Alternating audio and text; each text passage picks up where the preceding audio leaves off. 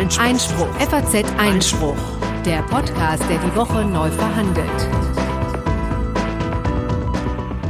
Hallo und herzlich willkommen beim Einspruch-Podcast, Folge Nummer 56, heute am 9. Januar 2019. Ist noch ganz ungewohnt, das zu sagen. Äh, wie immer mit mir, Konstantin van Leinten, und diese Woche mal wieder mit Markus Jung aus der Wirtschaft. Ganz genau. Markus ist ja jetzt schon einige Male hier auch eingesprungen äh, bei früheren Sendungen. Insofern kennen viele von euch ihn schon. Ähm, für alle anderen vielleicht gerade noch mal zwei Worte zu dir, Markus. Ja, ich bin Kollege aus der Wirtschaftsredaktion, schaue vor allen Dingen auf die Wirtschaftsprozesse und wir haben natürlich beide aus der Politik und der Wirtschaft immer diverse Berührungspunkte und schreiben zusammen für den FATS-Einspruch. Und heute wiederholt auch mal hier nach den diversen Sondersendungen, die wir zusammen aufgenommen haben. Genau. Gut, dann äh, kommen wir im gewohnten Verfahren direkt mal zu den Themen. Also als erstes geht's gleich um alle möglichen rechtlichen Aspekte, die mit dem Datenhack zusammenhängen, über den das Land seit Tagen redet. Ähm, da haben wir beide uns auch intensiv mit, mit befasst. Ähm, und äh, ja, da gibt's eine Menge zu, zu erzählen, glaube ich. Das könnte ein etwas längerer Blog werden. Äh, dann gibt Markus, der kommende Woche beim Bundesverfassungsgericht Ort sein wird bei der Verhandlung zu den Hartz-IV-Sanktionen und inwiefern das verfassungsmäßig ist, äh, dass der Regelsatz da gekürzt werden kann, uns schon mal einen Ausblick auf dieses Verfahren und die Fragen, die sich dort stellen werden. Äh, dann haben wir einen kurzen Nachklapp zum Thema iPhone-Verkaufsverbote. Wir waren uns in der letzten Sendung noch nicht ganz sicher, ob die, ähm, die Zahlung eigentlich schon hinterlegt worden ist von Qualcomm, die Sicherheitsleistung. Inzwischen ist sie das. Und tatsächlich sind die Verkaufsverbote auch in Kraft und Apple kann einige seiner iPhones momentan nicht in Deutschland verkaufen. Äh, dann ebenfalls eine Aktualisierung, wenn man so will, in Sachen Musterfeststellungsklage. Knapp 400.000 Leute haben sich angemeldet und wir schauen mal darauf, wie das denn jetzt alles äh, voraussichtlich weitergeht. Ähm, das Bundesverfassungsgericht hat ein Urteil gefällt zu den Verfahrensrechten ja von Behinderten oder sagen wir mal Menschen mit gewissen geistigen Einschränkungen. Äh, da wollte jemand gerne per Chat am Gerichtsverfahren teilnehmen statt vor Ort. Ähm, und zu guter Letzt gibt's wie stets das gerechte Urteil heute mal wieder im Doppelpack. So, jetzt dann aber direkt mal äh, ab zum Hacker sozusagen. Genau. Ab nach Gießen hätte ich schon fast gesagt, aber ja, ich überlasse dir das Feld. Ähm, du bist da natürlich auch sehr nah an den Themen dran gewesen, die, wie gesagt, du schon gesagt hattest, ähm, das gesamte Land doch in den letzten Tagen sehr beschäftigt hat. Mhm. Also, um was handelt es sich da? Was ist da passiert, Konstantin? Ja, also ich glaube, in groben Zügen äh, hat es ja wahrscheinlich jeder mitbekommen. Ne? Es sind äh, viele, aber hunderte Politiker betroffen, aber auch sonstige Prominente, diverse größere YouTuber und auch einige Journalisten, vor allen Dingen von öffentlich-rechtlichen Sendern. Ähm, ganz offenbar hat es sich hier nicht um einen einzelnen Angriff gehandelt, sondern vielmehr um eine Vielzahl von Angriffen, die zusammengetragen wurden. Teilweise ist es auch schon älteres Material gewesen, was schon früher mal im Internet kursierte. Teilweise öffentlich verfügbare Informationen, aber offenbar zu einem guten Teil eben doch auch neu gestohlene, wenn man so will, Daten, die alle zusammengeführt wurden in ein großes Archiv, offenbar ein sehr mühseliger ähm, Handarbeit auch ähm, und äh, eben öffentlich gemacht, tatsächlich sogar schon Ende vergangenen Jahres. Das blieb zunächst unbemerkt. Ähm, wurde dann äh, Ende vergangener Woche nochmal erneut ventiliert über den gleichfalls gehackten Account äh, von Simon Unger, einem bekannten YouTuber und weil der eine riesen Gefolgschaft hat ähm, auf Twitter, ähm, haben es dann natürlich eine ganze Menge Leute gesehen und kurz darauf hat das ganze Land darüber gesprochen. Äh, die Ermittlungsmaschinerie lief sofort auf Hochtouren und hat auch augenscheinlich ähm, in kurzer Zeit äh, ganze Arbeit geleistet. Ja, also wenn man so sieht, ähm, auch wenn man jetzt sagt, teilweise sind die Vorwürfe seit Dezember bekannt gewesen, unter anderem beim äh, BSI, das ist dieses Bundesamt in Bonn ansässige, äh, das sich eigentlich mit der IT-Infrastruktur des Bundes auch beschäftigt, aber dann natürlich auch in solche Thematiken mit eingebunden war. Ähm, wie wir jetzt aber gesehen haben, haben die Ermittlungsbehörden dann natürlich auch angefangen, ähm, den Verdachtsmomenten oder den Hinweisen nachzugehen. Es gab ähm, eine Hausdurchsuchung, da wirst du, wirst du gleich noch was sagen. Und äh, natürlich auch Befragungen und wie wir wissen, seit Anfang der Woche hat es einen äh, Verhaftung gegeben, dieses 20-Jährigen aus Gießen. Und die Frage ist natürlich auch, wegen was wird denn da jetzt eigentlich ermittelt? Kannst du ein bisschen was zu den Straftatbeständen sagen? Ja, mache ich sofort. Also ähm, äh, ganz kurz vielleicht noch ein bisschen zum Ablauf, damit man den äh, klar hat, du sagst gerade schon, es gab eine Hausdurchsuchung, genau, das war, das kann man auch sagen, bei wem das war. Derjenige ähm, äußert sich nämlich selbst öffentlich auf Twitter, hat auch mit mir äh, für die Berichterstattung der FAZ mehrfach gesprochen. Der heißt Jan Schürlein, das ist ein äh, 19-jähriger junger Mann, äh, der sich ganz offensichtlich in dieser Cybersecurity-Hacking-Welt auskennt und der ähm, Kontakt gehabt hat, schon über Jahre zu dem Urheber dieses Hacks. Also Schürlein ist ganz augenscheinlich nicht selber der Hacker, ähm, aber äh, er kannte ihn in irgendeiner Form, zumindest übers Internet, nicht persönlich. Ähm, und er sagt auch, dass er derjenige ist, der den Ermittlern den entscheidenden Hinweis gegeben hat, äh, mithilfe dessen es dann möglich war, den tatsächlichen Hacker äh, festzunehmen, bereits am Sonntag. Ähm, ob das tatsächlich alles so im, in sämtlichen Details stimmt, haben wir noch nicht verifizieren können, aber es klingt äh, oder sagen wir mal, es wirkt aufgrund diverser Begleitumstände schon so, als sei das recht plausibel. Jetzt muss man erstmal ähm, vielleicht als, als ersten Gesichtspunkt wissen, ähm, als diese Hausdurchsuchung bei dem Schürlein stattfand, äh, gab es sehr, sehr viele, die gedacht haben, ach so, ja gut, dann muss der das ja wohl sein. Nein, keineswegs. Die Strafprozessordnung lässt durchaus auch Hausdurchsuchungen und andere invasive Ermittlungsmaßnahmen gegenüber Zeugen zu. Ja, das äh, wirkt jetzt erstmal äh, irgendwie vielleicht ein bisschen befremdlich ähm, und, äh, und ähm, steigert natürlich auch nicht unbedingt die Kooperationsfreude vielleicht äh, des einen oder anderen Zeugen, äh, ist aber zulässig und zwar 103 STPO-Durchsuchungen bei anderen Personen, ja, ähm, eben unter äh, bestimmten Bedingungen, nämlich namentlich dann, wenn Tatsachen vorliegen, aus denen zu schließen ist, dass die gesuchte Personenspur oder Sache sich in den zu durchsuchenden Räumen befindet, entweder ähm, oder aber auch ähm, äh, in weiteren Fällen, äh, wenn man eben davon ausgeht, dass bei den Dritten, bei den Zeugen, äh, Dinge gefunden werden, die zur Ergreifung des Täters ähm, nötig sind oder jedenfalls äh, das ermöglichen könnten. Äh, davon ist man hier augenscheinlich ausgegangen, aber offenbar hat ähm, dieser Schürlein sich ohnehin dann irgendwie auch äh, kooperativ gezeigt, mit den Behörden gesprochen äh, und denen irgendeinen Hinweis gegeben, der dazu geführt hat, dass man den Hacker selbst offenbar, ne, man muss natürlich an der Stelle vorsichtig sein. Es hat natürlich noch kein Gerichtsverfahren gegeben, geschweige denn äh, ein Urteil oder dergleichen, aber ähm, offenbar hat der tatsächliche Hacker äh, sich geständig gezeigt. Ähm, man hat äh, Daten bei ihm gefunden, die ebenfalls darauf hindeuten, dass er das tatsächlich war. Also es wirkt mal ganz so, als, ähm, als hätte man ihn am Wickel, ja. Und äh, dann schließt sich natürlich die Frage an, ja, was äh, kann man dem eigentlich äh, vorwerfen? Was ist das hier überhaupt, was der gemacht hat? Ne? Ja, da kommen wir zu einer alten äh, Diskussion. Was sind dann eigentlich Daten? ja. sind, sind, sind Daten Sachen? Kann man sich der irgendwie habhaft machen? Kann man die beschädigen? Denkt man natürlich auch irgendwie an Sachbeschädigung oder muss man was aufbrechen, aber wir müssen uns, glaube ich, von dem Gedanken lösen, dass man irgendwie hier physische Gegenstände hat. Das hat der Gesetzgeber ja schon vor einigen Jahren gemacht und hat im Bereich der Internetstraftaten doch diverse neue Tatbestände eingefügt.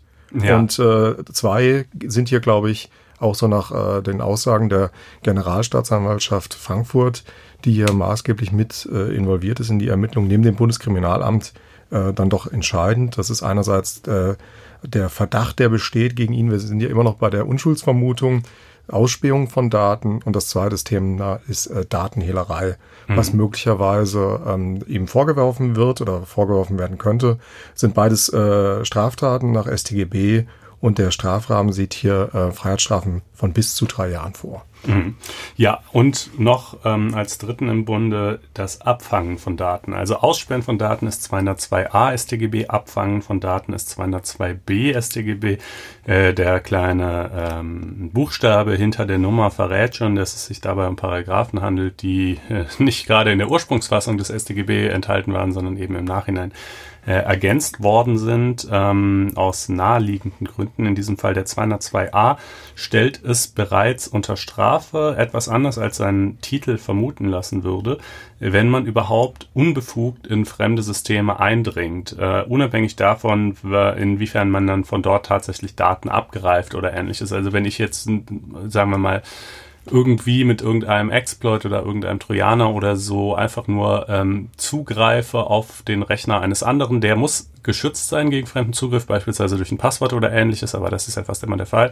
Ähm, dann bin ich im Bereich des 202a schon drin. Weil über den 202b reden wir dann eher, wenn ich mir dort, von dort tatsächlich Dinge abgreife, wenn ich halt zum Beispiel dessen ganze Privatfotoarchive runterlade ähm, oder ähnliches.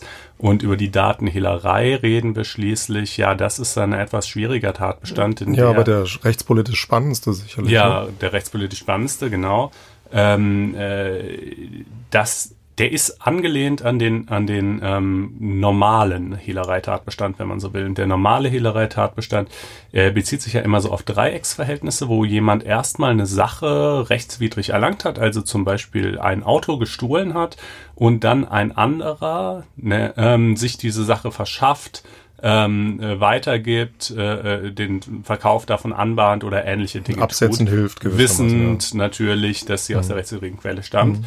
Ähm, diesen Gedanken überträgt der Gesetzgeber ähm, bei eben auch äh, beim 202 ist es D, ich glaube. Das ist der 202D. Ja, genau, ich, auf ich, die Datenhehlerei. Das Spannende in, in dem Kontext ist ja, das äh, kannst du sicherlich auch gleich nochmal erklären, ähm, dass da ja eine Verbreitung und eine Absatzmöglichkeit dadurch gegeben war, dass der mutmaßliche Täter einen äh, sehr stark frequentierten Twitter-Account hatte, wo dann ja auch Links äh, veröffentlicht wurden, über die man sich dann die Inhalte auch hätte runterladen können. Und dann sind wir ja, glaube ich, bei dem Tatbestand des 202D.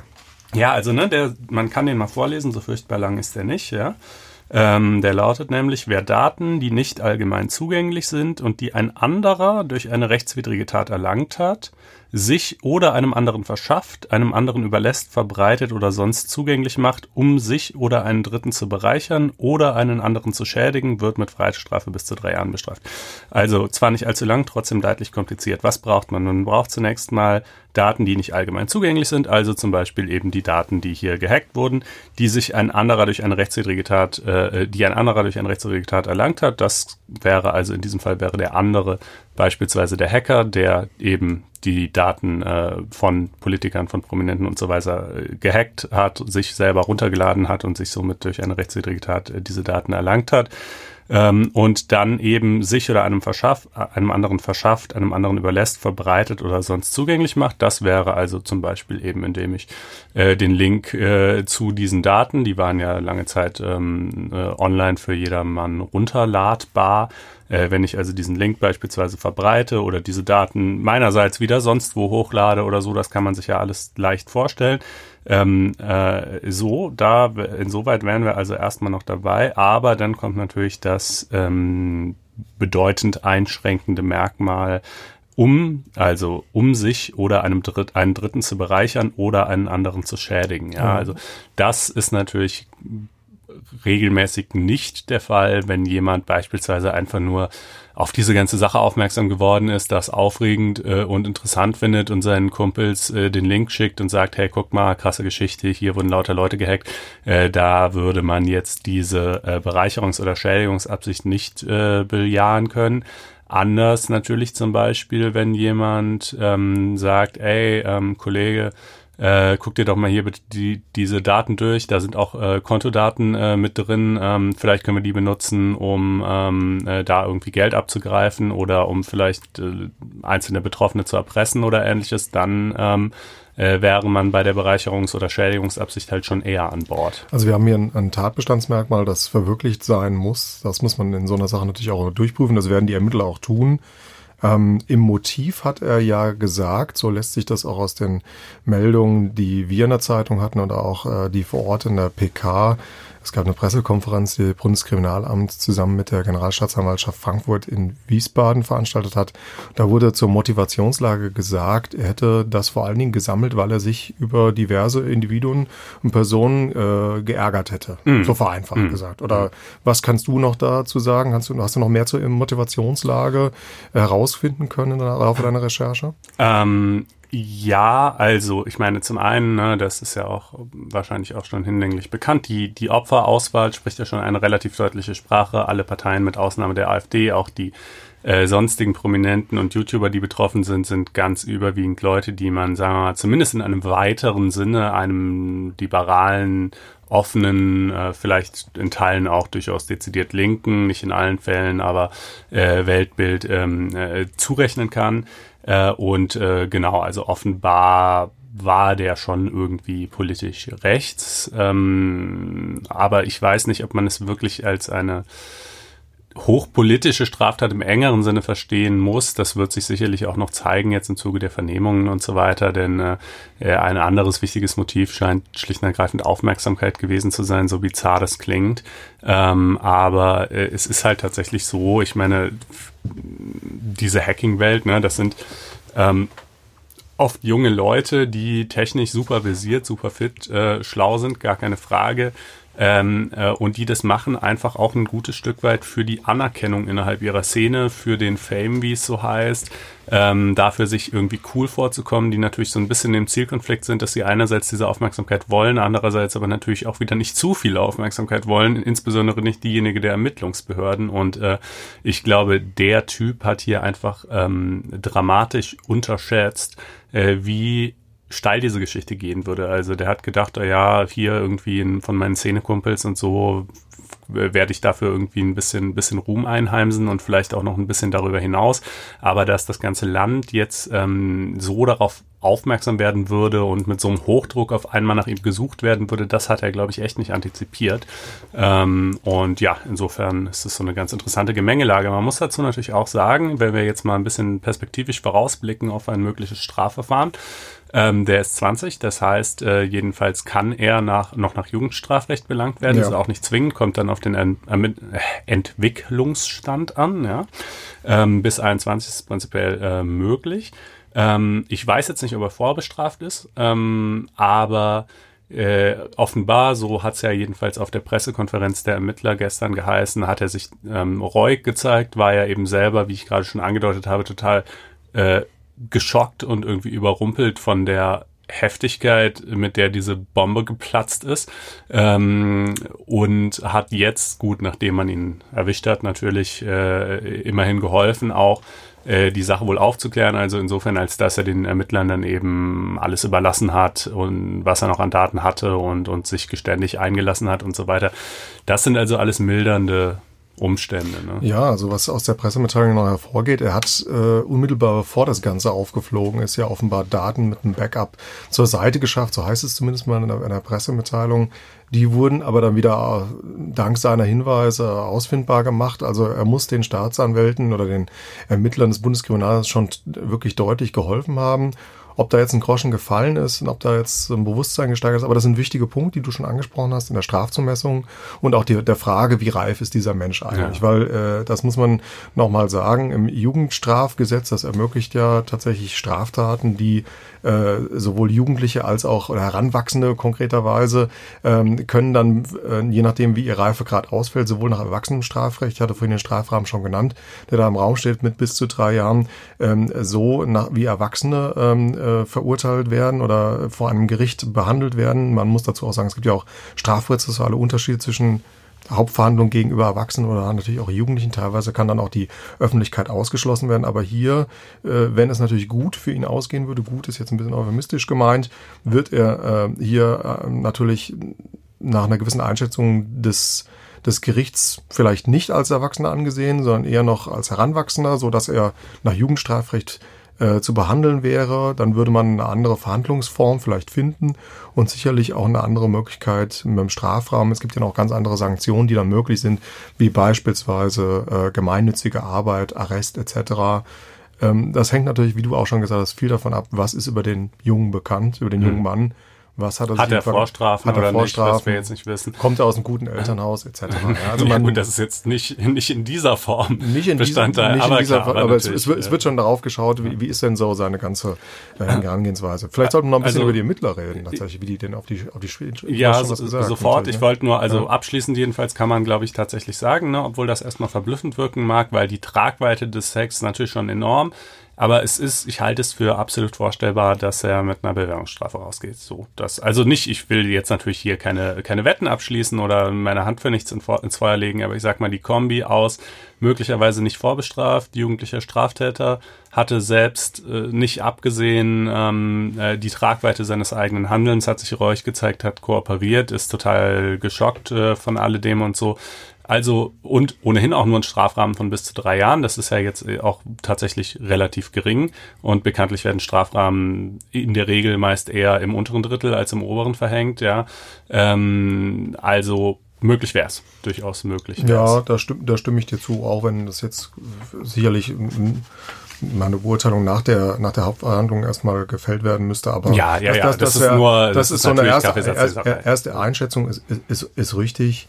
Ähm, das könnte so passieren. Auf jeden Fall finde ich spannend, äh, als jemand, der das natürlich auch als, als Leser und als jemand, der in der Recherche auch teilweise mit dabei war, äh, mit nachvollzogen hat, dass es seit Jahren nicht gelingt, so eine Debatte über Cybersecurity und Notwendigkeit, sich da selbst zu schützen, bundesweit ins Rollen zu bringen und dann kommt so ein 20-Jähriger und schafft das. Also das ist doch eigentlich auch wie das, das gesellschaftspolitisch Spannende an so einer Geschichte, mal ganz unabhängig von der rechtlichen ja, Thematik. Ja, ja, absolut. Ja.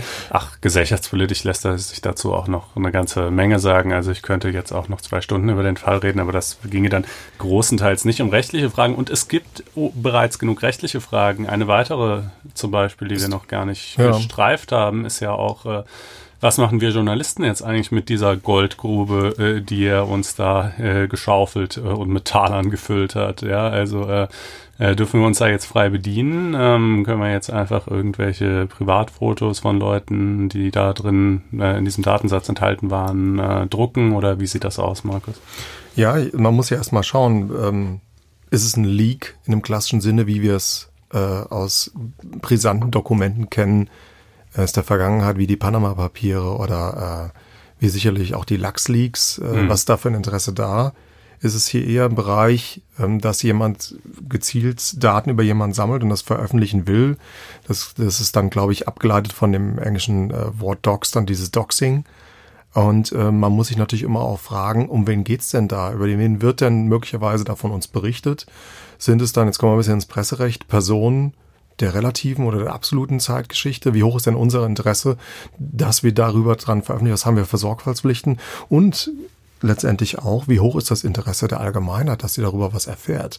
Ja. Ähm, es ist ja, glaube ich, deutlich unterschiedlich zu beurteilen, ob jemand ähm, privat auch als Politiker mit seinen Kindern nach Kreta fährt und wie die Kinder aussehen oder ob dieser gleiche Politiker in seiner Form, beispielsweise in einem hohen Ministerialamt, äh, genau einem äh, Verhalten an den Tag legt, das eigentlich seinem Ministeramt oder der Haltung, die für die sein Ressort steht, total widerspricht. Mhm. Ich will damit nur sagen, da gibt es totale Gegenpole, ähm, die man sich auch als Journalist immer gewahr sein muss und dass das so eine Einzelabwägung ist natürlich, mhm. auch die wir auch hier auch diskutieren und jeden Tag diskutieren in anderen Fällen.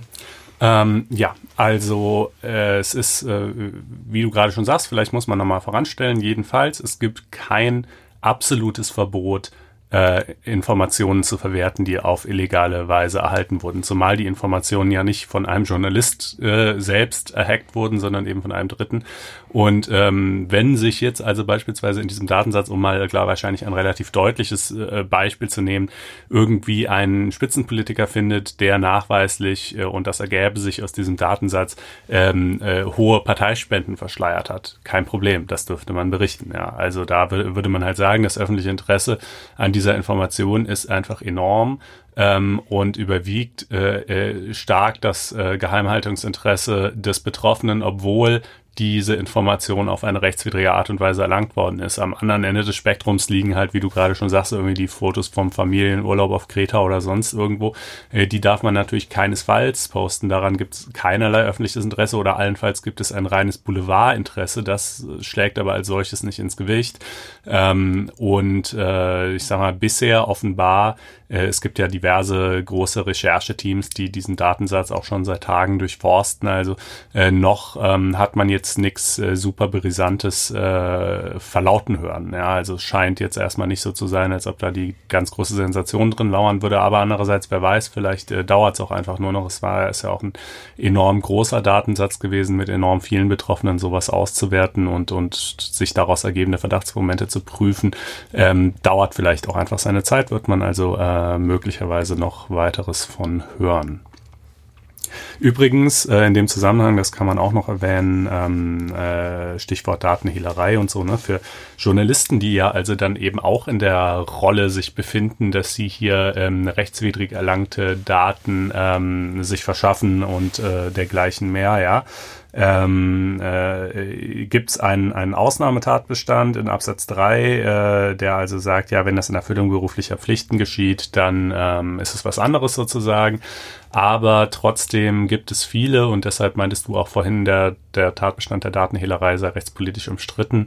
Äh, es gibt viele, die sagen, diese Ausnahmen reichen nicht weit genug. Also beispielsweise wären Szenarien vorstellbar, in denen ein Journalist selber solche illegal erlangten Daten zwar verwerten darf, aber er dürfte sie dann zum Beispiel nicht wiederum an einen nicht journalistischen Gutachter weitergeben, der sich die für ihn anschauen soll, um zum Beispiel die Authentizität der Daten erstmal zu überprüfen. Das ist ja auch immer eine Frage, die man sich in solchen Konstellationen stellen muss. Ne? Das ist ein, einerseits in der Konstellation äh, relevant, dann aber natürlich auch im ganzen Kontext des Whistleblowings und der Gesetze, die es da sicherlich auch gibt. Und ich meine, dass gerade im äh, Kontext dieses Whistleblowing-Gesetz-Situation Situation auch noch eine äh, Verfassungsbeschwerde anhängig ist. Gegen den 202D. Gegen den 202D, so. ge geführt von der ähm, GFF. Ne? Genau, die Gesellschaft für Freiheitsrechte. Und ich glaube, netzpolitik.org und die üblichen Verdächtigen hängen da auch mit drin. Ist ja auch durchaus übrigens völlig legitim, soll sich jetzt gar nicht äh, abwertend anhören, falls es das getan haben sollte. Ähm, also ja, das ist, äh, ist ein etwas umstrittener Tatbestand, aber einstweilen ist er mal in Kraft und dürfte hier bei der ganzen Aufarbeitung auch durchaus eine Rolle spielen. Ja, und äh, äh, eine Rolle gespielt bei der Aufarbeitung hat eben auch die von dir vorhin schon erwähnte Generalstaatsanwaltschaft Frankfurt, ja. beziehungsweise nicht die Generalstaatsanwaltschaft als Ganzes, sondern hier eine Sondereinheit, die nennt sich äh, Zentralstelle zur Bekämpfung der Internetkriminalität. Die kürzen sich ab C ZIT, also ZIT, und die sitzen in Gießen. Mhm. Das ist deswegen ganz spannend, weil man in der Gemengelage ja auch von draußen vielleicht so draufschaut und sagt, boah, warum haben die Behörden wieder gepennt? Mhm. Und wer agiert denn da eigentlich? Und dann muss man natürlich wirklich nach dem alten Schema der Gewaltenteilung nochmal draufschauen und äh, sagen, da ist die Justiz und die Justizverwaltung ist nun mal Ländersache. Die Länder, ähm, unterschiedliche Bundesländer haben dann natürlich auch Maßnahmen ergriffen, als Cybercrime immer mehr auch äh, sich niedergeschlagen in den verschiedenen Statistiken, als die Bedrohungen auch realer wurden. Und deswegen ist die Situation in den Bundesländern das mal vorausgestellt ganz unterschiedlich. In Hessen, ähm, wo das jetzt äh, tatsächlich auch passiert ist, ähm, gibt es äh, das SIT seit ja, ungefähr neun bis zehn Jahren. Die sind in Gießen angesiedelt, ähm, dort äh, geführt äh, lange Zeit oder immer noch von Oberstaatsanwalt May, der auch schon als Staatsanwalt sich sehr stark mit Internetkriminalität und Cybercrime beschäftigt hat. Und äh, wir haben die mal besucht in Gießen. Das ist wirklich eine, äh, im Vergleich zu anderen Staatsanwaltschaften, wer dann da so die Behörden kennt, und doch sehr äh, räumlich geschlossene Einheit, bisschen heimelig. Die sagen auch selbst über sich, wir sind so eine, unsere Wohngemeinschaft. Wenn du reinkommst, hängt da so eine äh, Guy Fawkes Maske. Der eine oder andere kennt das vielleicht aus den Anonymous-Bewegungen, äh, da auch tatsächlich da. Also ist auch ein bisschen äh, spielerischer Bezug zu dem ganzen Thema. Und das sind wirklich ähm, technisch sehr affine Staatsanwälte, sehr versiert in den Themen drin und die haben alle unterschiedliche Schwerpunkte, also die dann natürlich auffangen. Da fängt es ja an von Online-Betrug ähm, auf, auf Plattformen, jemand kapert einen Job, gibt sich als jemand aus, kassiert die, das Geld, das der Kunde, der ahnungslose Kunde dahin überweist. Wir haben äh, die Systematiken ähm, mit, ähm, das war auch was, über das du in den vergangenen Jahren viel geschrieben hast, ähm, äh, verschiedene äh, systematisch organisierte Ringe im Bereich Kinderpornografie, äh, Pädophile. Ähm, da sind die äh, sehr stark hinten dran, äh, solche Fälle zu verfolgen. Die beschäftigen sich auch mit Medikamentenhehlerei, ähm, Drogen, äh, Verkauf, Waffenverkauf. Also im Internet. Im Internet. Im Sonst wäre es ja klassische im, im, im, im sogenannten Dark Web. Mhm. Ja, und ähm, das sind Spezialisten und ähm, wie Sie selbst sagen, sind sie sowas wie die Hausanwaltschaft äh, des Bundeskriminalamts in Wiesbaden Es hat nicht nur was mit der räumlichen Nähe zu tun. Gut, das liegen zwischen Gießen und Wiesbaden ein paar Kilometer, aber es hat einfach mit dem, mit dem äh, Fakt zu tun, dass das Bundeskriminalamt sobald da Hinweise eingehen für Internetstraftaten und die können das noch nicht örtlich zuordnen. Also welche Staatsanwaltschaft in Deutschland ist denn da tatsächlich auch für örtlich zuständig? Dann wird das erstmal in Gießen dann zugeordnet. Wir haben Daten aus dem Jahr 2017, dass äh, 90 Prozent der äh, bekannt gewordenen Internetstraftaten erstmal in Gießen gelandet sind und die haben dann quasi prä ihrer Vorbefasstheit die Sachen dann auch immer an die unterschiedlichen anderen Spezialisten in, im ganzen Bundesgebiet äh, verteilt. Man muss dazu sagen, Hessen ist da jetzt keine Ausnahme. In Köln sitzt beispielsweise noch so eine Zentralstelle. Bayern hat auch schon vor langer Zeit einen in Bayreuth eingesetzt. Es gibt äh, in Hamburg äh, Staatsanwälte, die sich speziell mit, mit Betrug im, im Online- und Direct Banking beschäftigen. Das ist das sogenannte Phänomen des Bankdrops.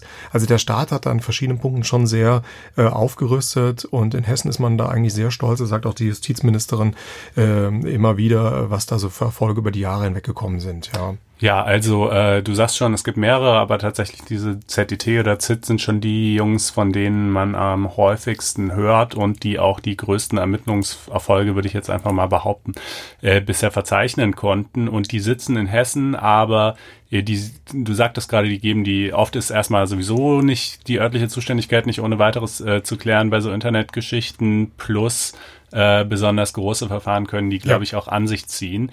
Ähm, also hier, dass jetzt der Täter, der Hacker tatsächlich auch aus Hessen kommt, ist ein blanker Zufall. Also das hat man ja vorher auch schließlich sowieso nicht wissen können, bevor man ihn nicht erwischt hatte. Äh, und äh, wenn der jetzt woanders gesessen hätte, hätte trotzdem die ZIT die ermittlungen Nein, ich meine, ich, ich habe geschrieben, es war Glück im Unglück eigentlich. Weil sie, weil die, weil die natürlich äh, einfach dann räumlich näher dran waren und mhm. interessanterweise, als wir in Gießen bei denen saßen, im Gespräch äh, kamen dann auch so Sätze wie, wir saßen damals auch da mit dem, mit dem Pressesprecher, ähm, die große Gefahr ist doch eigentlich nicht der, der wirklich ja, spezialisierte oder organisierte Kriminalität, die irgendwo in Manila oder irgendwo in, in Asien sitzt und oder in Afrika oder in Nordamerika, wo auch immer, sondern die sagen dann auch, nein, das ist der 16-Jährige, der irgendwie jetzt hier bei uns in einem Vorort sitzt und sich ein bisschen was angeeignet hat. Und schwuppdiwupp das ja, ist jetzt anderthalb ja. Jahre her, dass wir da zusammensaßen, ist das de facto Siehe auch, da. ist, ist ja, Wirklichkeit geworden. Also das, was sie damals als Szenario an die Wand geworfen haben, ist Wirklichkeit geworden. Also es ist eine, eine, eine sehr spannende Einheit, die jetzt übrigens wieder gewachsen wachsen wird. Die kriegen weitere Stellen. Das ist ja auch mal ein Hinweis. Wir haben ja immer wieder auch hier im Podcast diskutiert über das Stichwort Justiz und Stellenmangel. Da hat man so eine Story, die wirklich sich anders entwickelt. Da werden Stellen geschaffen, äh, unabhängig von dem von dem äh, Pakt für den Rechtsstaat. Äh, ich glaube, die werden jetzt ausgebaut auf zwölf zwölf. Damit sind sie die größte Sonderheit meines Wissens nach in ganz Deutschland. Und ähm, der Erfolg bleibt natürlich nicht aus. Die werden jetzt aus Gießen, das geht aus verschiedenen Meldungen hervor, äh, weggezogen und im Laufe des Jahres hier in Frankfurt bei der Generalstaatsanwaltschaft nochmal fest angesiedelt, also ah. mitten in der Stadt. Alles klar. Ja, also ja. das muss man sagen. Ne? Es ist ja immer so ein bisschen das verbreitete Narrativ, der deutsche Staat sei in Digitalisierungsfragen völlig äh, hinterher und überfordert und offen gesagt, äh, häufig stimmt das auch. Aber diese ZIT-Jungs, also also jedenfalls, wenn man sich jetzt einfach mal die Bilanz anschaut, ne, sie haben letztes Jahr dieses Forum Deutschland im Deep Web hochgenommen. Oder nee, ich glaube vorletztes Jahr schon, das Gerichtsverfahren war dann letztes Jahr, ja. äh, über das beispielsweise der Amokläufer von München seine Waffe gekauft hatte. Den selber haben sie ebenfalls dran gekriegt. Äh, sie haben mit Elysium das weltgrößte Kinderpornoportal letztes Jahr hochgenommen. Jetzt haben sie binnen weniger Tage diesen Hacker hier gefasst. Also ähm, immerhin, es gibt dann doch auch ein paar äh, Ermittler, die in diesen Dingen doch ganz kompetent sind, aber äh, natürlich ähm, von den 4000 Verfahrenseingängen können die halt auch nur einen kleinen Teil selber machen. Und wenn jetzt du oder ich äh, unser Amazon-Konto gehackt wird und äh, äh, und damit irgendwelche Dinge gekauft werden auf äh, unsere Kosten, dann kommen wir wahrscheinlich eher nicht in den Genuss, äh, dass das vom ZIT verfolgt wird. Äh, und äh, insofern, also da besteht schon viel Nachbesserungsbedarf, aber trotzdem gibt es auch etwas mehr Kompetenz, als man vielleicht der eine oder andere so denken würde. Jo, und ähm, dann glaube ich, äh, haben wir irgendwas vergessen oder war es das zu Nö, dem also, Thema? Wir haben das, denke ich, relativ umfassend dargestellt. Es ist ein Diskurs, der ins Rollen gekommen ist. Mhm. Und das ist vielleicht die gute Überleitung zu einem Diskurs, der eigentlich auch sich zu einem Dauerbrenner mhm. in den letzten Wochen und Monaten entwickelt hat. Die ganze Diskussion um Hartz IV, Grundsicherung, Existenzminimum, ähm, auch die verschiedenen Ideen, die es gibt, äh, rechtspolitischer und arbeitspolitischer Natur, äh, seitens ja auch der Koalitionspartner, in dem Fall SPD, auch die Grünen haben ja nochmal einen Vorstoß gewagt.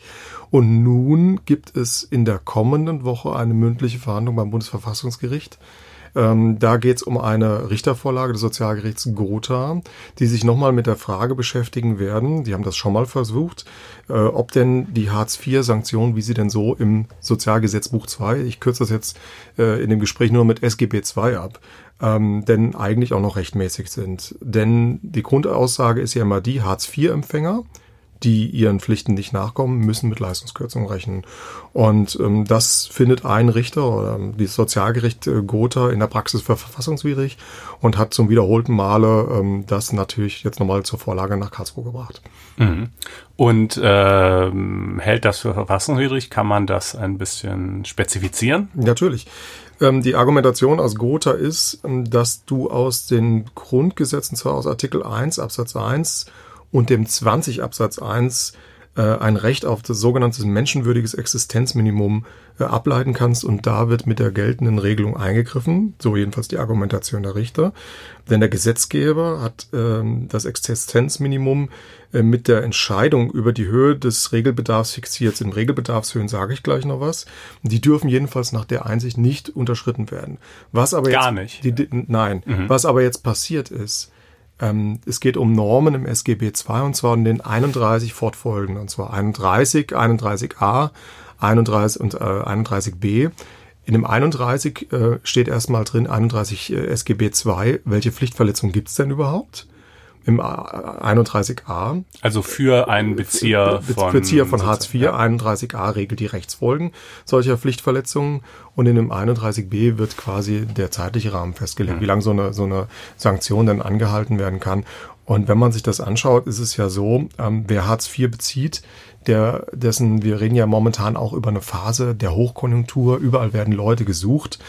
Ähm, äh, und überall gibt es offene Stellen und viele, viele Jobangebote. Und also ist natürlich in solchen Jobcentern, wo die Hartz-IV-Empfänger auch vermittelt werden sollen, gang und gäbe, äh, dass man danach hält. Ne? Mhm. Wie, wie geht diese Person tatsächlich ähm, den Anstrengungen nach, sich eine Arbeit zu organisieren? Wie organisiert er seinen, seinen Alltag?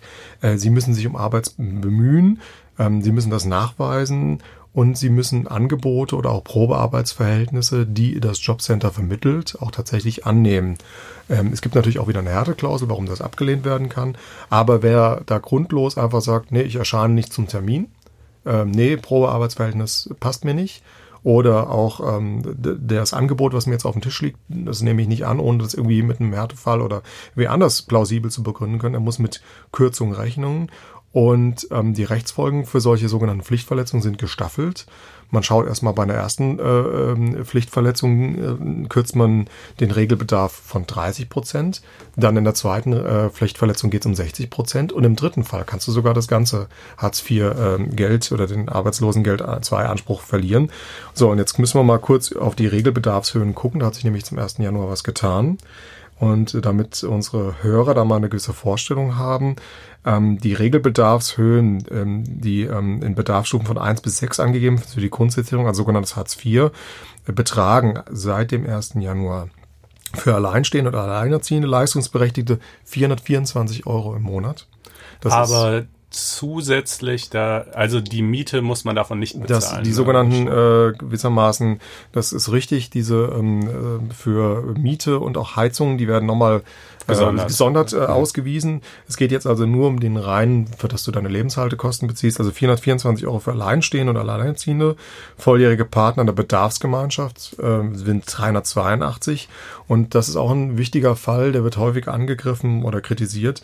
Man macht nochmal Unterscheidungen beim Alter. Wenn jemand äh, erwerbstätig angehörig ist und unter 25 Jahre alt ist, dann kriegt er 339 Euro. Mhm. Vielleicht nochmal auf den konkreten Fall schauen, um was geht's da?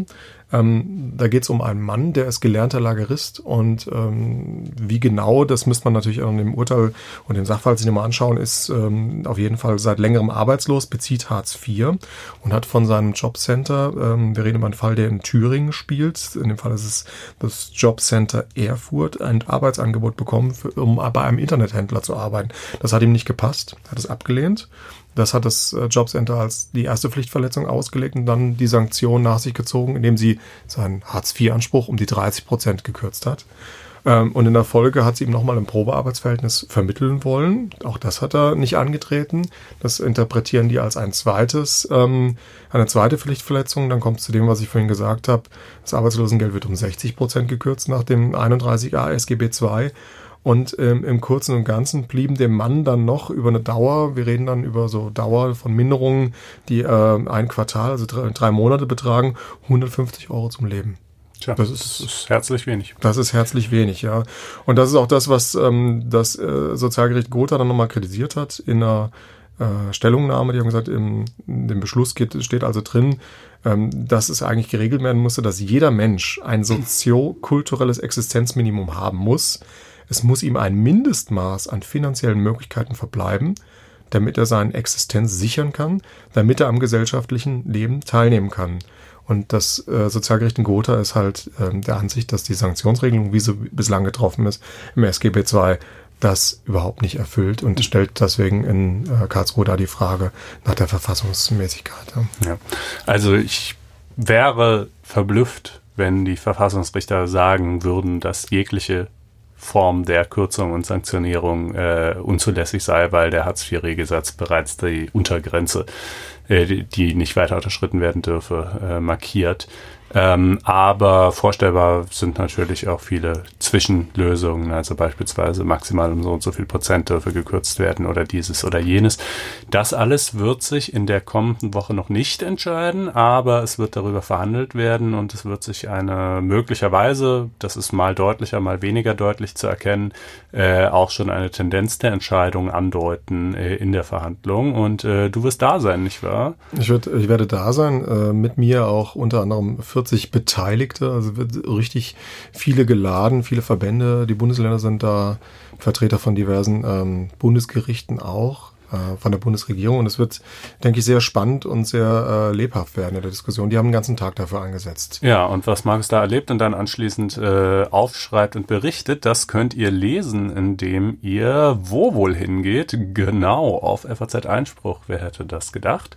Ähm, das könnt ihr tun am allerbesten, indem ihr auf faz.net-einspruch testen geht. Nochmal faz.net-einspruch testen. Ein Wort, alles zusammengeschrieben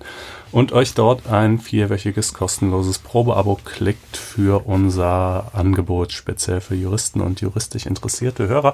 Übrigens beispielsweise, jetzt denkt ihr ja vielleicht, äh, ja gut, mein Gott, okay, aber ganz ehrlich, zu den Hartz-IV-Sanktionen gibt es auch auf Spiegel Online und überall was zu lesen. Ja, schon, aber erstens bei uns natürlich schöner und zweitens haben wir auch immer noch äh, etliche exklusive Stücke, die tatsächlich nur dort äh, erscheinen und äh, nirgendwo anders, beispielsweise in dieser Woche, und dazu kommen wir jetzt im Podcast hier nicht, ähm, ein Stück über Mobbing am OLG Karlsruhe. Das ist ja vielleicht auch für den einen oder anderen ganz interessant, mal so einen kleinen Einblick in das Wesen ähm, ja, in die Art und Weise zu haben, wie Gerichte eigentlich intern so ticken und äh, wie Leute damit unter an den Rand gedrängt werden. Das wäre zum Beispiel eines der exklusiven Einspruchstücke in dieser Woche. Ähm, gut, aber damit genug zu unserer kleinen Werbeeinblendung und wohl auch zu diesem Thema oder ja. fehlt da noch was? Nein, gut, dann wolltest du noch was zu Apple und Qualcomm sagen. Ne? Das ist ein kleiner Nachtrag. Ihr hattet ja im, im Podcast äh, vergangene Woche über den Fall berichtet. Äh, kurz rekapituliert, ähm, kurz vor Weihnachten hat Qualcomm, eine Chip-Hersteller auch in Ostkalifornien, gegen Apple umfangreiches Verkaufsverbot erwirkt ähm, vor dem Landgericht München I. Das Interessante in dem Fall ist, dass dieses Urteil, das sind in, konkreterweise zwei Urteile, muss man sagen, beide durch die Kammer für vorläufig vollstreckbar erklärt wurden, wenn Qualcomm eine Sicherheitsleistung hinterlegt. Das hattet ihr, glaube ich, thematisiert auch mhm. im Podcast. Äh, es ist keine geringe Summe, sondern eher eine größere. Laut unserer Recherche einer der größten Summen, die äh, bislang bei Patentstreitigkeiten, denn es geht hier um ein Patent und äh, Lizenzen äh, hinterlegt werden mussten. Und zwar, ähm, soweit ich das noch richtig sehe, 668 Millionen Euro je Urteil. Also kommt man summa summarum auf über 1,3 Milliarden Euro. Weil das irgendwie zwei verschiedene. Weil es zwei äh, verschiedene äh, Streitigkeiten sind. Insgesamt muss man dazu sagen, Qualcomm und Apple überziehen sich damit Klagen. Äh, laut unserer Informationen gibt es alleine äh, acht bis neun Verfahren äh, zwischen den beiden in, in, München.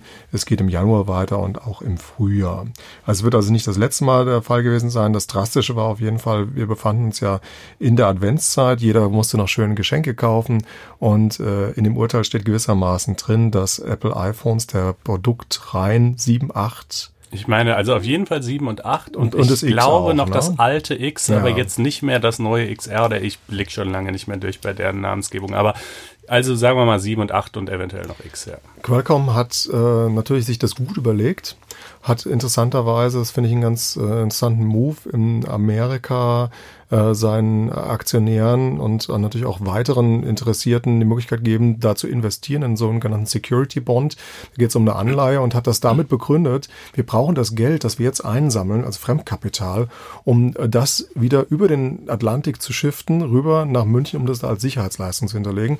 Zur Sicherheitsleistung, ähm, da muss man dazu vielleicht nochmal zwei, drei Sätze sagen. Wer das Urteil gelesen hat, ist mittlerweile auch veröffentlicht in anonymisierter Form, sieht darin, dass Apple ursprünglich ja gesagt hat, also wenn ihr eine Sicherheitsleistung einfordert, liebes äh, Gericht, dann orientiert euch bitte an den Angaben. Die hatten dann, glaube ich, gesagt, uns entstehen durch Rückrufkosten, Vernichtungskosten, äh, Ausfälle von Verkäufen einen Schaden von über 1,6 Milliarden Euro.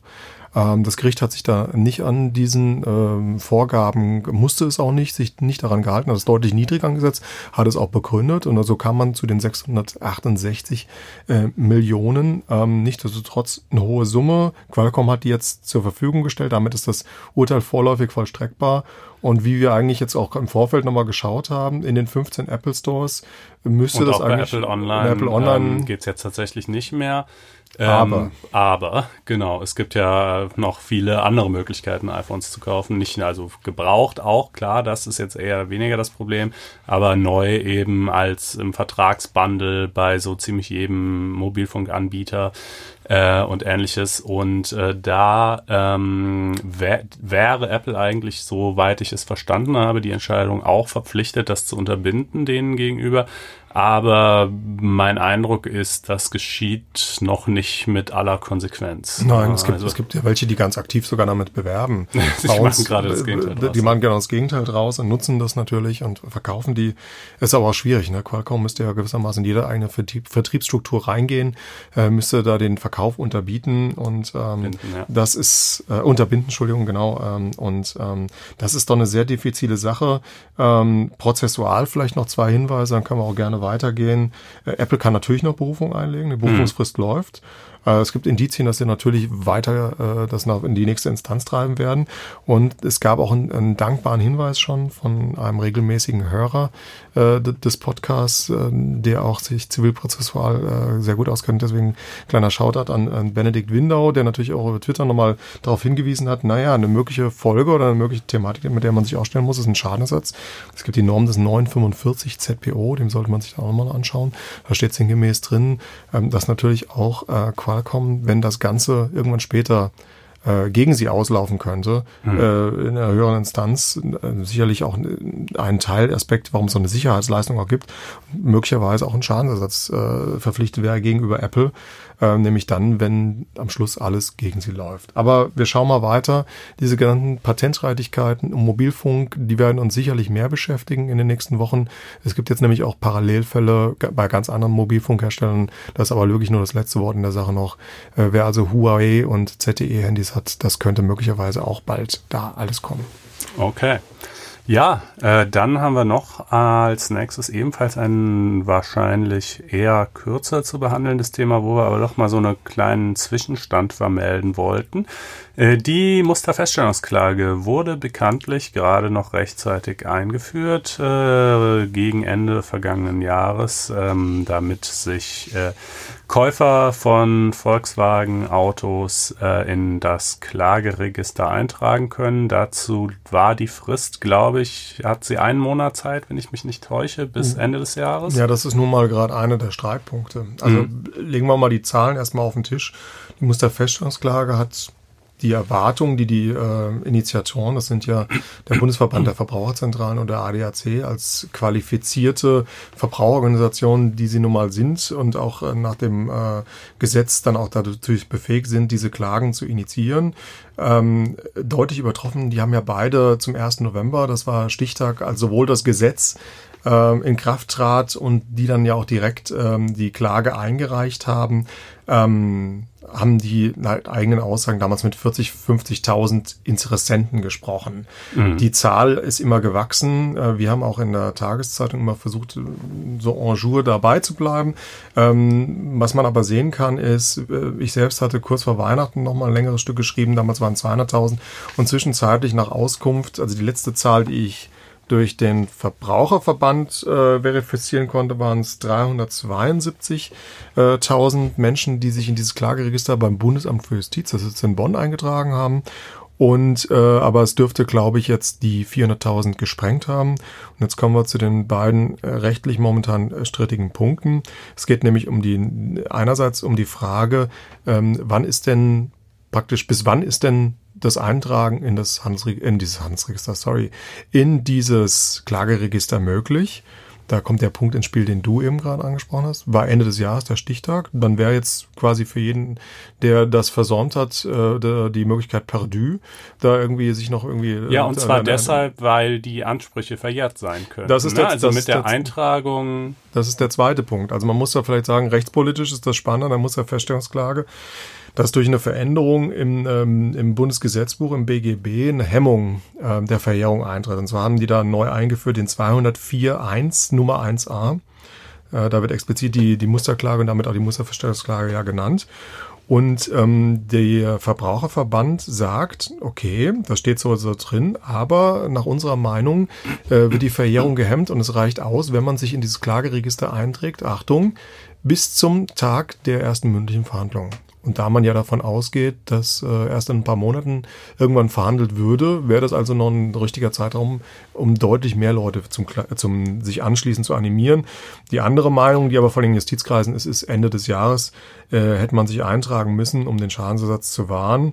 Und dann ja, kommen wir eigentlich zu der Frage tatsächlich. Weil dass die Verjährung gehemmt wird, ist ja schön und gut, aber das setzt ja voraus, dass sie nicht bereits eingetreten ist, wenn du weißt, was ich meine. Also wenn, äh, ne, wenn jetzt zum Beispiel, keine Ahnung, aus irgendwelchen Gründen die Verjährung ähm, im April erst wäre und ich mich im Februar eintrage, dann würde sie halt noch gehemmt werden.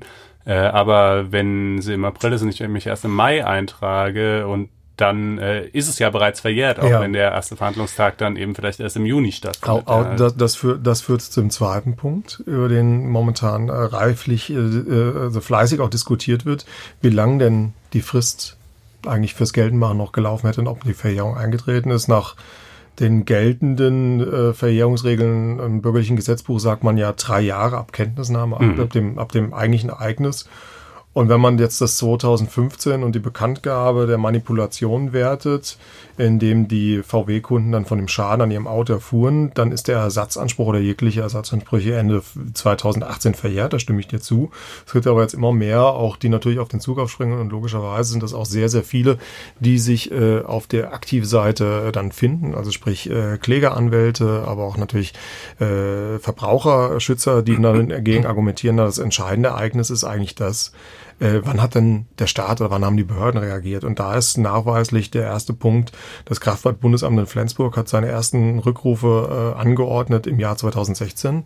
Und dann, wenn man sich auf diesen Standpunkt stellt, läuft die Frist ab 2016 und damit erst Ende 2019 mhm. Verjährung. Das äh, wird sehr spannend zu sehen sein. Ja. Interesting, ja. Ja, es hat natürlich auch ein bisschen was für sich. Ich meine, die Lage war ja lang genug auch schwer zu überblicken und äh, rechtlich ist sie bis heute schwer einzuschätzen. Selbst jetzt ist es ja nicht vollends klar, dass wenn man damals ein VW gekauft hat, äh, welche Ansprüche man jetzt eigentlich exakt hat. Das war in den ersten Wochen und Monaten nach Bekanntwerden schon erst recht so. Insofern finde ich das Argument zu sagen, naja, mit dem Rückruf äh, war sozusagen der staatliche Stempel drauf, dass da echt was nicht stimmt und erst ab dann läuft die Frist auch, sagen wir mal, zumindest, äh, ja, bedenkenswert.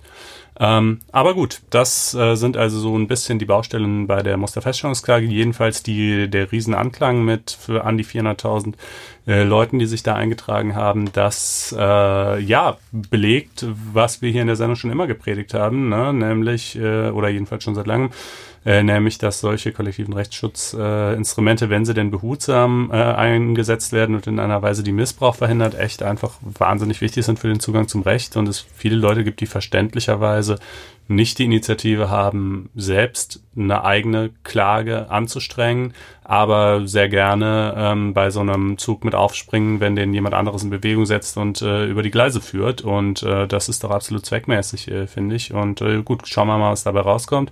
Ähm, aber ja, so viel zur MFK, würde ich sagen. Ne?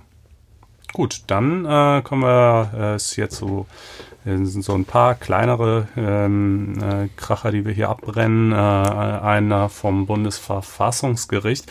Ähm, eine Entscheidung, die jetzt, naja, also sagen wir mal, ähm, interessant ist jetzt nicht die nicht die absolut äh, weltbewegendste aller Entscheidungen, aber doch schon fand ich äh, irgendwie interessant zu hören. Äh, ist eine Sache, die Artikel 3 betrifft. Ähm, und zwar ging es da um einen psychisch kranken Verfahrensbeteiligten. Äh, ich habe jetzt an einer Stelle gelesen, er sei Autist gewesen, an einer anderen Stelle habe ich gelesen, er habe an Asperger mhm. gelitten, wobei meinem bescheidenen Kenntnisstand nach Asperger ja, glaube ich, auch so eine Art milde Ausprägung von Autismus ist. Also zumindest liegen beide Erkrankungen meines Wissens auf demselben Spektrum.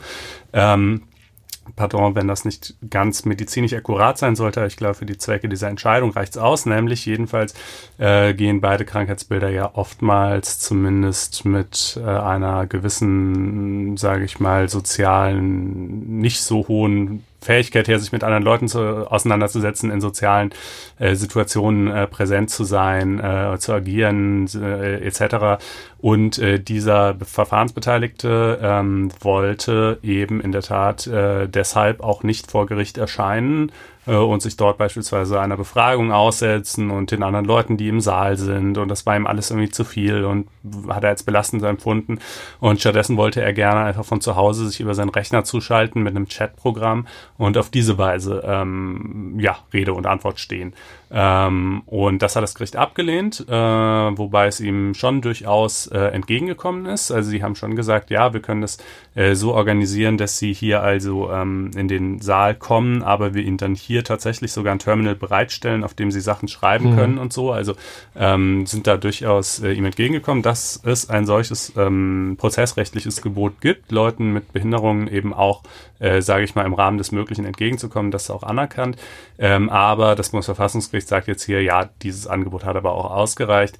Ähm, es äh, stößt dann eben doch auch zum einen die Justiz möglicherweise einfach an ihre praktischen Grenzen, wenn man jetzt sozusagen jeder, ich will es jetzt gar nicht irgendwie lächerlich machen und Befindlichkeit nennen, ja, aber jedem Problem sozusagen vollumfänglich nachkommen muss, plus ähm, dass jemand in der Verhandlung präsent ist, ist ja auch nicht nur aus logistischen Gründen vorteilhaft, sondern eben oft auch der Wahrheitsfindung in der einen oder anderen Weise dienlich. Sicherlich, aber die Frage, die man sich dann natürlich stellen kann, ist es eine vertane Chance äh, im Bereich, äh, ich will jetzt gar nicht von Service äh, reden und von Transparenz. Ich finde die Entscheidung, ich fand die auch spannend, mhm. sehr nachvollziehbar. Man kann trotzdem daran denken, ist das eine vertane Chance im Bereich E-Justice gewesen? Wir sehen mhm. ja in anderen Jurisdiktionen, dass da die Justiz deutlich äh, aktiver ist, wie sie die Leute hinzuschaltet, äh, wie, was für Möglichkeiten sie da ausschöpft. Ähm, ich hätte es spannend gefunden, wenn sie es zugelassen hätten, sagen wir es mal so. Ja, naja, das auf jeden Fall. Aber gut, E-Justice, ja, das wäre natürlich rechtspolitisch tatsächlich eine interessante Geschichte, aber jetzt, das wäre, sagen wir mal, hier ein ziemlicher Weg über die Hintertür gewesen, das ja, zu forcieren. natürlich. ähm, äh, aber äh, gut, kann man natürlich äh, auch so machen. Es wäre ja nicht das erste Mal gewesen, dass Karlsruhe nach Berlin funkt, bitte ändert da mal was an ja, den Gesetzen. Ja, aber zwar, in dem Fall nicht. Genau. Ja, und dann äh, haben wir noch äh, zum Abschluss, äh, wie immer, zwei gerechte Urteile. Ähm, oder meistens haben wir eins, diese Woche haben wir zwei. Äh, beides so äh, etwas äh, leichtere Kost und mitten aus dem Leben gegriffen, könnte man sagen. Ja. Ähm, das eine betrifft einen äh, Befangenheitsantrag, der aber abgelehnt worden ist.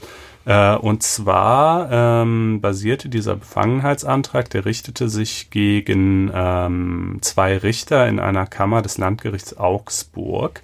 Ähm, mit der Begründung, diese beiden Richter, nämlich der Vorsitzende der Kammer und einer der, ja, eine weitere Richterin, die eben in dieser Kammer auch äh, mitgewirkt hat, ähm, seien in einer Beziehung miteinander und äh, das begründe ihre Befangenheit. Jetzt muss man wissen, ne, Befangenheit äh, wird ja mal dann angenommen, wenn sozusagen äh, eben die also es muss nicht mal bewiesen sein, sondern es muss nur die begründete Gefahr vorliegen, es ja. müssen Umstände vorliegen, die besorgen lassen, dass äh, der Richter eben nicht nur nach Recht und Gesetz und eigenem Gewissen entscheidet, sondern dass er beispielsweise gegenüber dem einer Prozesspartei voreingenommen ist, positiv oder negativ etc.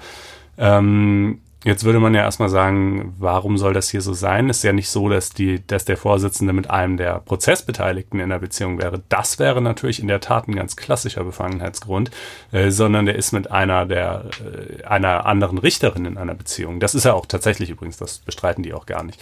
Ähm, und ja, Markus, ist das, ist das trotzdem spricht da irgendwas dafür? Äh, hat das, äh, wie ist es denn ausgegangen? Fragen wir mal so rum. Zunächst. Also der Antrag wurde ja abgelehnt, um das mal vor die Klammer zu ziehen, mhm. aber ich glaube, äh, wenn man mal auf, die, auf, das pralle Leben schaut, äh, so unwahrscheinlich und so unglaublich äh, also fernab jeder Realität ist es ja nicht, dass da Leute, die sowieso sehr viel Zeit ihres Lebens, im Berufsleben miteinander verbringen, sich vielleicht näher kennenlernen, sich ineinander verlieben, sogar Beziehungen eingehen.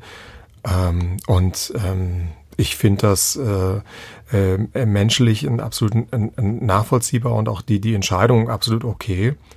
Ähm, von dem Verfahren in Augsburg nochmal wegzugehen, das trifft ja auch ganz andere. Äh, Lass mich vielleicht noch ja? ein Wort dazu sagen, ja? dass nur damit man überhaupt begreift, was da, also das Argument war halt, glaube ich, so ein bisschen, ja, als Richter, gerade wenn man zum Beispiel jüngere Beisitzerin ist, gibt es eine gewisse Drucksituation der Meinung des Vorsitzenden zu folgen. So, und wenn man, und wenn denn man dann auch noch in einer Beziehung mit dem ist, verschärft sich diese Drucksituation vielleicht nochmal, aber das ist schon wirklich, also erstens kann man auch das Gegenteil argumentieren, man kann auch genauso gut sagen, gerade wenn man in einer Beziehung ist, äh, fällt es leichter, demjenigen zu widersprechen, als wenn es nur der Kammervorsitzende ist.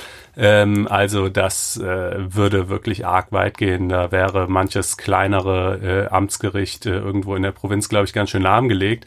Ähm, denn äh, je nachdem, wie da das Beziehungsgeflecht aussieht, das kann es ja durchaus mal geben in gesteigerter Zahl. Ne? Und du sagst gerade, das das äh, ist auch nicht das erste Mal, dass sowas Nein, eine Rolle spielt. das ist das ist das ist doch in der Justiz äh, gibt's gibt's gibt's viele Paare äh, ganz sicherlich äh, in dem Fall jetzt bei der Augsburger Strafkammer äh, ja finde deine deine Argumentation auch nachvollziehbar, dass man das so und so sehen kann, wenn man in einer Beziehung ist.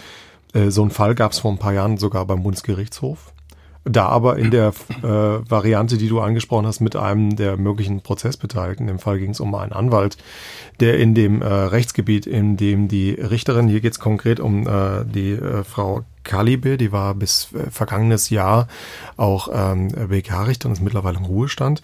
Und die war, das ist auch alles öffentlich bekannt, im Jahreswende 2010, 2011 gab es eine gewisse ähm, Kontroverse äh, über persönliche Kontakte mit einem sehr bekannten Gesellschafts- und Aktienrechtler einer äh, deutschen Großkanzlei, nämlich von Hengler Müller. Und ähm, der hatte äh, mehrere Fälle, die zumindest in ihrem ihrem Senat zugeordneten Bereich, nämlich dem Aktien- und Gesellschaftsrecht tätig ist. Äh, konkret war aber in verschiedenen Fällen eine andere Kanzlei involviert, auch eine bekannte deutsche Kanzlei, nämlich Kleis Lutz. Da ging es um äh, diverse aktienrechtliche Streitigkeiten und nichtdestotrotz hat sich äh, Frau Kalibe einen Befangenheitsantrag damals eingefangen, ähm, weil ähm, ihr diese Beziehung die auch in Justizkreisen bekannt war, äh, vorgehalten wurde. Sie hat sich dann dazu äußern können. Wohlhängler, aber nicht jetzt konkret an dem Verfahren. In, dem, in dem Verfahren mhm. beteiligt ist, aber äh, immer mal wieder natürlich auch Verfahren zum BGH gebracht hat. Mhm. Und ähm, sie hat sich damals dahingehend geäußert, dass ihr äh, die in dem Befangenheitsantrag konkret benannten Verfahren, gleichgelagerten Verfahren nicht bekannt seien. Mhm. Ja, und der BGH hat dann selbst nochmal über den Antrag äh, entschieden und hat diesen abgelehnt und hat es damit begründet, dass die äh, Richterin keine persönliche Verbindung zu einer der beteiligten Parteien oder der Streitsache habe und es auch keinen Grund zur Besorgnis gebe, dass sich ihre persönliche Beziehung zu einem Dritten, in dem Fall dem der Rechtsanwalt, der Hängleranwalt, der kein BGH-Anwalt ist, muss man noch dazu mhm. sagen. Ja, also nur Prozessvertreter bei den Instanzgerichten auf die Einstellung zu den Parteien oder der Streitsache auswirken kann. Mhm. Was aber zur Folge hatte, Frau Kalibi musste, sie war dem zweiten Senat zugeordnet, in einen anderen Senat kurzzeitig wechseln. Ich habe das Ergebnis schon vorgenommen, sie ging dann in den dritten. Und gegen diese Versetzung hat sie sich gewehrt. Du hattest ja äh, auch schon vorhin einen kleinen äh, Sneak gegeben zu dem Artikel, den, den du äh, beim OLG äh, Karlsruhe, äh, über den du berichtet hast. Da geht es ja auch um, um Versetzungen im weitesten Sinne und Beurteilungen. Ähm, Frau Kalibi ist gegen diese Versetzung vorgegangen vor den Verwaltungsgerichten. Das Verwaltungsgerichtshof Baden-Württemberg hat ihr Recht gegeben. Und ich fand die Argumentation, ich habe mir die nochmal rausgeholt ähm, aus dem Archiv, sehr spannend. Die haben damals nämlich gesagt, naja, ähm, ähm, wenn man die dahin versetzt in einen anderen Senat, dann leidet die Qualität der Rechtsprechung darunter, weil sie wirklich eine äh, ausgewiesene Expertin war für das, oder weiter noch ist, für das Aktien- und Gesellschaftsrecht. Und deswegen hat man mhm. das auch tatsächlich aus, aus fachlichen Gründen auch wieder mhm. rückgängig gemacht. Und da war sie bis zu ihrem Ruhestand in 2017. Tja. Ja, klingt ja auch durchaus plausibel. Also natürlich kann man immer vieles mutmaßen. Klar kann man sagen, jetzt ist vielleicht der Anwalt nicht in diesem Verfahren beteiligt, aber hier muss eine Rechtsfrage geklärt werden, die anschließend absehbar in einem Verfahren relevant werden wird, wo er dann beteiligt sein wird äh, und so weiter. Das ist nicht aus, aus beteiligten Sicht natürlich auch irgendwie nachvollziehbar, dass man da jegliche, auch nur über Eck verlaufende äh, Beziehungskonstellationen möglichst vermeiden will, auch unter Professionalitätsgesichtspunkten sicherlich wünschenswert. Auf der anderen Seite ähm, äh, sind einzelne juristische Fachgebiete dann eben doch auch manchmal eine etwas kleinere Welt, als man denkt. Klar. Und nicht immer lässt sich das vollständig vermeiden. Und jedenfalls in dieser Konstellation, wie es jetzt auch hier bei Augsburg war, scheint es mir doch äh, durchaus plausibel, da den Befangenheitsantrag abzulehnen. Ähm, ja, es gibt ja. ja. es gibt ja noch andere äh, professionelle Arbeitsbeziehungen, über die wir äh, reden im zweiten gerechten Urteil der Richtig, Woche. genau. ja, stimmt. das ist äh, eine kurze Geschichte, schnell erzählt. Ähm, da geht's letztlich, also da hat äh, ist jemand zunächst in einem äh, Verfahren unterlegen ähm, äh, und musste, äh, oder ich glaube nicht mal vollständig unterlegen, jedenfalls der Kostenbeschluss ging so aus, dass eben die eine Partei 65 Prozent äh, der Kosten zu tragen hätte. Ne? Und das heißt ja eben logischerweise auch, äh, also der Kosten der Gegenseite. Und die Gegenseite, die hatte zwei Anwälte mandatiert, ja. einen normalen und einen, äh, und einen Patentanwalt. Ähm, die kamen zu dem Prozess und zwar sind die jeweils gesondert angereist. Und die unterlegene Partei sagt jetzt, äh, oder die teilweise unterlegene Partei sagt jetzt, na, ähm, das sehe ich aber nicht ein. Äh, die hätten ja wohl mal zusammen sich in ein Auto setzen können, dann wären deren Reisekosten geringer ja, gewesen. Die will letztendlich äh, Kosten sparen. Klar. Und dann müsste ich jetzt eben auch weniger Kosten ersetzen. Ähm, daraufhin sagt das Gericht, ja, das stimmt zwar, aber einen derartigen Anspruch, respektive umgekehrt eine derartige Verpflichtung äh, von Anwälten, Fahrgemeinschaften äh, zu bilden, auch wenn sie wie hier in derselben Kanzlei arbeiten, ne, das war schon so, äh, gibt es gleichwohl nicht. Äh, das ist schon äh, durchaus legitim, dass die, die müssen sich jetzt auch nicht äh, mit Verlaub ein Doppelbett äh, teilen, wenn sie irgendwie, wenn der Prozess über mehrere Tage geht, ja, sondern dürfen sich schon zwei Zimmer nehmen und sinngemäß eben müssen sie auch keine Fahrgemeinschaft bilden und ich finde das durchaus nachvollziehbar. Das fasst es doch gut zusammen. Keine Fahrgemeinschaften in Kanzleien erforderlich. Ja. Und das andere, Liebe am gleichen ja, Gericht erlaubt. Das ist doch eigentlich äh, schöner, schöner Bogen. Ähm, bevor wir uns äh, verabschieden, äh, seid noch darauf hingewiesen, äh, liebe Hörerinnen und Hörer, dass derzeit im Justizariat dieser wunderbaren Zeitung, der Frankfurter Allgemeinen, eine Stelle oder vielmehr eine 50%-Stelle ausgeschrieben ist. Wenn ihr Lust haben solltet, euch beispielsweise mit solchen Fragen auseinanderzusetzen, wie derjenigen, die wir vorhin gerade angerissen haben, nämlich was für äh, Intimitäten wir jetzt aus diesem prominenten Hack veröffentlichen dürfen, oder aber eben auch tausend anderen Fragen, die sich im journalistischen Alltag ständig so stellen, dann könnt ihr euch bewerben und mit etwas Glück auch angestellt werden.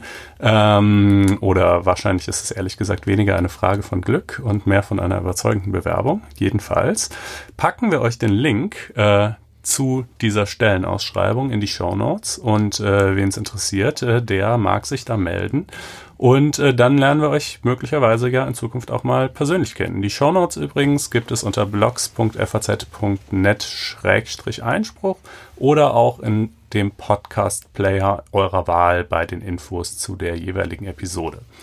Gut, das soll es gewesen sein. Lieber Markus, vielen Dank, äh, dass du diese Woche mitgemacht hast. Ja, danke dir für die Einladung.